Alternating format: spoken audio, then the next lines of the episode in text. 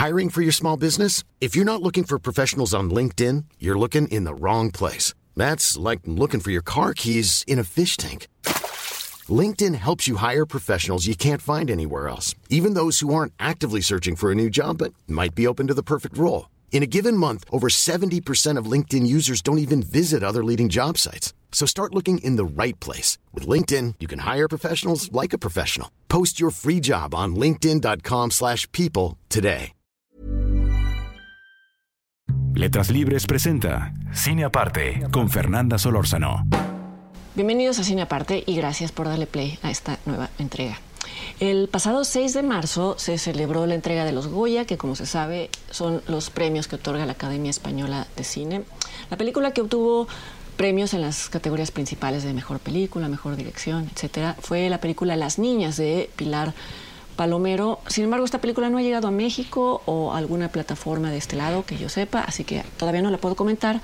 Sin embargo, la otra ganadora de la noche, como se suele decir, fue la película Aquelarre del director Pablo Agüero, en tanto fue la que obtuvo más premios en total, ganó cinco de sus nueve nominaciones. Esta película, por supuesto, ya se había estrenado España, en España y, sin embargo, a los pocos días de la premiación eh, se estrenó en todo el mundo, creo, en la plataforma Netflix, así que ya quien quiera la puede, la puede ver. La comento hoy no solo porque esté disponible en una plataforma ni porque haya obtenido esos premios, porque los premios no garantizan nada sino porque me parece que está muy bien escrita y muy bien actuada. De hecho, hay que decir que los premios que obtuvo tienen más que ver con la producción de la película, es decir, diseño de arte, maquillaje, vestuario, efectos especiales, etcétera, que con la originalidad y con el ingenio con los que creo que Pablo Agüero y su co-guionista eh, Kate El abordan un tema muchas veces tratado en la literatura y en el cine, que es la figura de las brujas en Occidente, de la brujería en Occidente o más concretamente el cómo en la Edad Media muchas mujeres fueron acusadas de invocar al demonio en ceremonias conocidas como aquelarres, de ahí el nombre de la película, y cómo tanto la Iglesia Católica como tribunales eclesiásticos emprendieron contra ellas una cacería que terminaba muchas veces en la hoguera. Es un tema tremendo, es fascinante, me parece, y es más pertinente que nunca porque tiene que ver con una de las muchas formas en las que se ha asociado a las mujeres con lo negativo, con lo maligno, cosa que a su vez ha dado lugar a formas de represión. La misoginia es algo muy complejo y se alimenta de arquetipos como este, aunque a veces no lo tengamos muy consciente, está, está ahí enterrado en la imaginación, en la imaginación colectiva. Antes de comentar la, la película, me permito recomendarles el que se considera el mejor libro al respecto, que es eh, justamente La Bruja, así se llama, de Georges Michelet. Habla de la brujería, de la práctica de la brujería en la Edad Media y de las cacerías de, brujas. Y vamos, sí hubo práctica de brujería como tal, sí hubo eh, grupos que se dedicaban a, realizar rituales. Y sin embargo, esto existió como una forma de, rebelión contra el sistema feudal y contra la Iglesia Católica y la histeria colectiva y las formas de castigo fueron infinitamente más malignas que los que los rituales mismos. Se sabe que los inquisidores obtenían confesiones falsas por medio de tortura y que también muchas personas hacían delaciones falsas con tal de evitar ser acusadas. Y de todo esto, de esto último, sobre todo es de lo que habla la película Aquelarre, de cómo los inquisidores llegaban a las poblaciones con una idea fija y clara de qué es lo que querían escuchar y con tal de cumplir las órdenes de la iglesia o del rey o de ambas instituciones, sometían a las mujeres a interrogatorios que eran un simple trámite porque al final de todas maneras las, las acusaban y las condenaban. La acción transcurre en el País Vasco a principios del siglo XVII, en el año 1609. El año es importante por algo que no se menciona en la película, pero que yo después voy a, voy a mencionar. Los hombres de la aldea en la que transcurre esta historia pasan temporadas largas trabajando en el mar y por lo tanto las mujeres conviven y se hacen amigas y a veces celebran fiestas en el bosque, fiestas en las que bailan, se divierten, beben, se ríen y estas son las fiestas que son interpretadas como ritos satánicos o como, como aquelarres. La historia comienza cuando un grupo de hombres enviados por el rey, encabezados por un juez, aprende a seis jovencitas que han participado en una de estas fiestas y las encarcelan para someterlas a uno de estos interrogatorios que, como decía, solo buscaban confirmar los presupuestos de estos demonólogos. Estos interrogatorios eran en sí mismos sesiones de tortura. En la película se ve como a una de ellas se le pide que muestre en qué parte del cuerpo tiene la marca del diablo. La marca del diablo no era una marca como tal, sino un punto en el que supuestamente no sentían dolor, porque eso era lo que delataba que era una marca de complicidad eh, satánica. Y si ellas no mostraban ese punto porque seguramente no lo tenían, entonces lo que hacían los inquisidores era picarlas con agujas por todo el cuerpo hasta, hasta encontrarlo. Tortura, tortura como tal.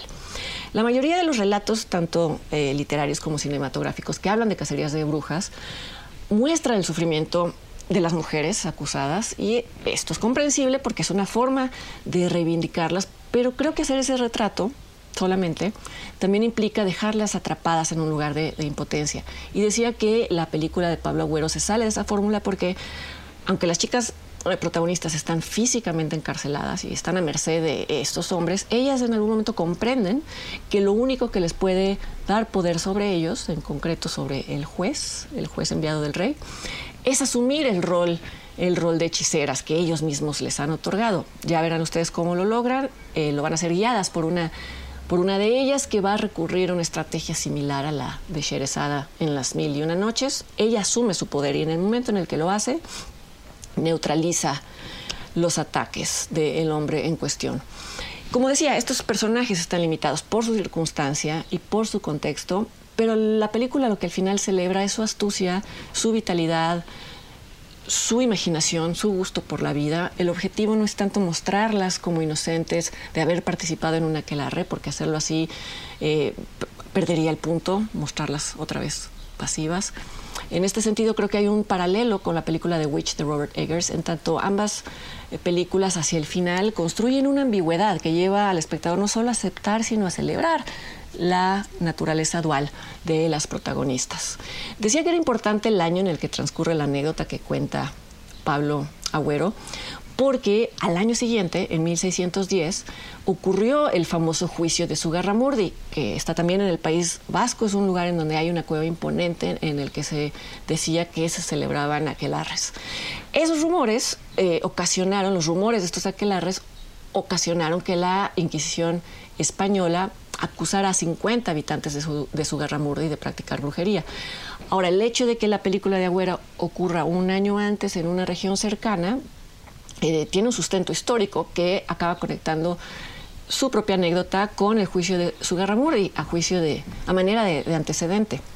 Y es que resulta que en 1609 un jurista francés llamado Pierre Delanc ordenó la quema de casi 100 personas en el lado francés del País Vasco, lo que ocasionó un pánico enorme y ocasionó también que muchas personas se pasaran del lado español del, País Vasco. Y este pánico y esta movilización fueron los que acabaron también atrayendo a la Inquisición española hacia su guerra murri. Lo que quiero decir es que, aunque la anécdota de Aquelarre es ficticia en cuanto a los personajes, su ubicación y su cronología tienen un sustento histórico y la hacen parte de la historia real y esto me parece una forma muy ingeniosa de mezclar ficción y hechos documentados.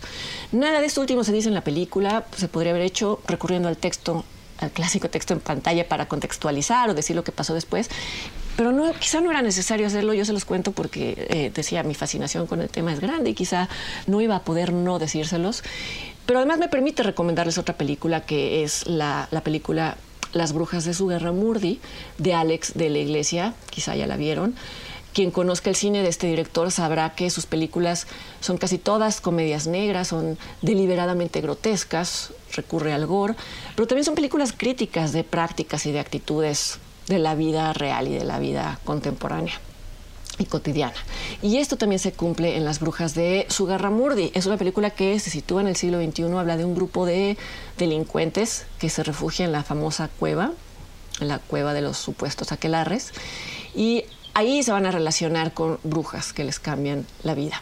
Y también menciono esta película porque, aunque sea desde un tono muy distinto, Alex de la Iglesia hace algo muy parecido a lo que hace Pablo Agüero. Los dos directores, en vez de limpiar, entre comillas, el nombre de las brujas, les devuelven los poderes que las vuelven las verdaderas protagonistas de la historia, a la vez que señalan los miedos y el patetismo de los personajes masculinos de las películas. Escribí sobre esta película, sobre las brujas de Josué Garramurdi en letras libres. Si ponen el título en el buscador de la página web de la revista, lo encuentran sin ningún problema. Solo para concluir, quizá les interese saber que a pesar del hecho espantoso de que en el juicio de Sugarramurdi se condenó a seis personas a la hoguera, fue ese juicio el que provocó que la Iglesia Católica dejara de perseguir supuestas brujas. Y esto sucedió cuando el inquisidor Alonso de Salazar se entregó a la, a la encomiable tarea, hay que decirlo, de llegar al fondo de las cosas para concluir y para reconocer que el supuesto, el supuesto satanismo era ficción, ficción así lo llamó él, y que en lo más mínimo justificaba la atrocidad de las persecuciones y de los castigos. Salazar ordenó la absolución de 1.500 personas y cuatro años después logró que la Inquisición prohibiera definitivamente la cacería de brujas. Y concluyo ahora sí, eh, citando textual algo que dejó escrito Salazar en su reporte, porque me parece, me parece que indirectamente tiene que ver también con la ficción y con la literatura y en última instancia con el cine. Lo que escribió Salazar fue, no hubo brujos ni embrujados hasta que se comenzó a escribir sobre ellos. Fin de la cita y bueno, esto señala al poder inmenso que tienen los relatos. La película Aquelarre de Pablo Agüero está en Netflix, Las brujas de Sugarramurdi de Alex de la Iglesia. Debe estar en alguna parte porque fue muy vista y muy premiada, ganó casi una decena de Goyas y yo los invito para que me acompañen en la siguiente entrega de Cine Aparte. Hasta entonces.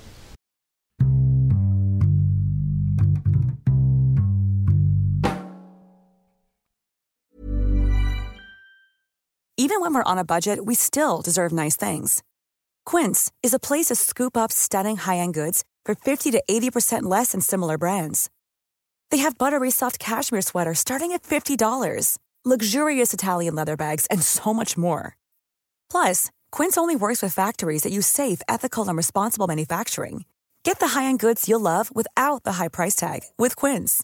Go to quince.com/style for free shipping and 365-day returns.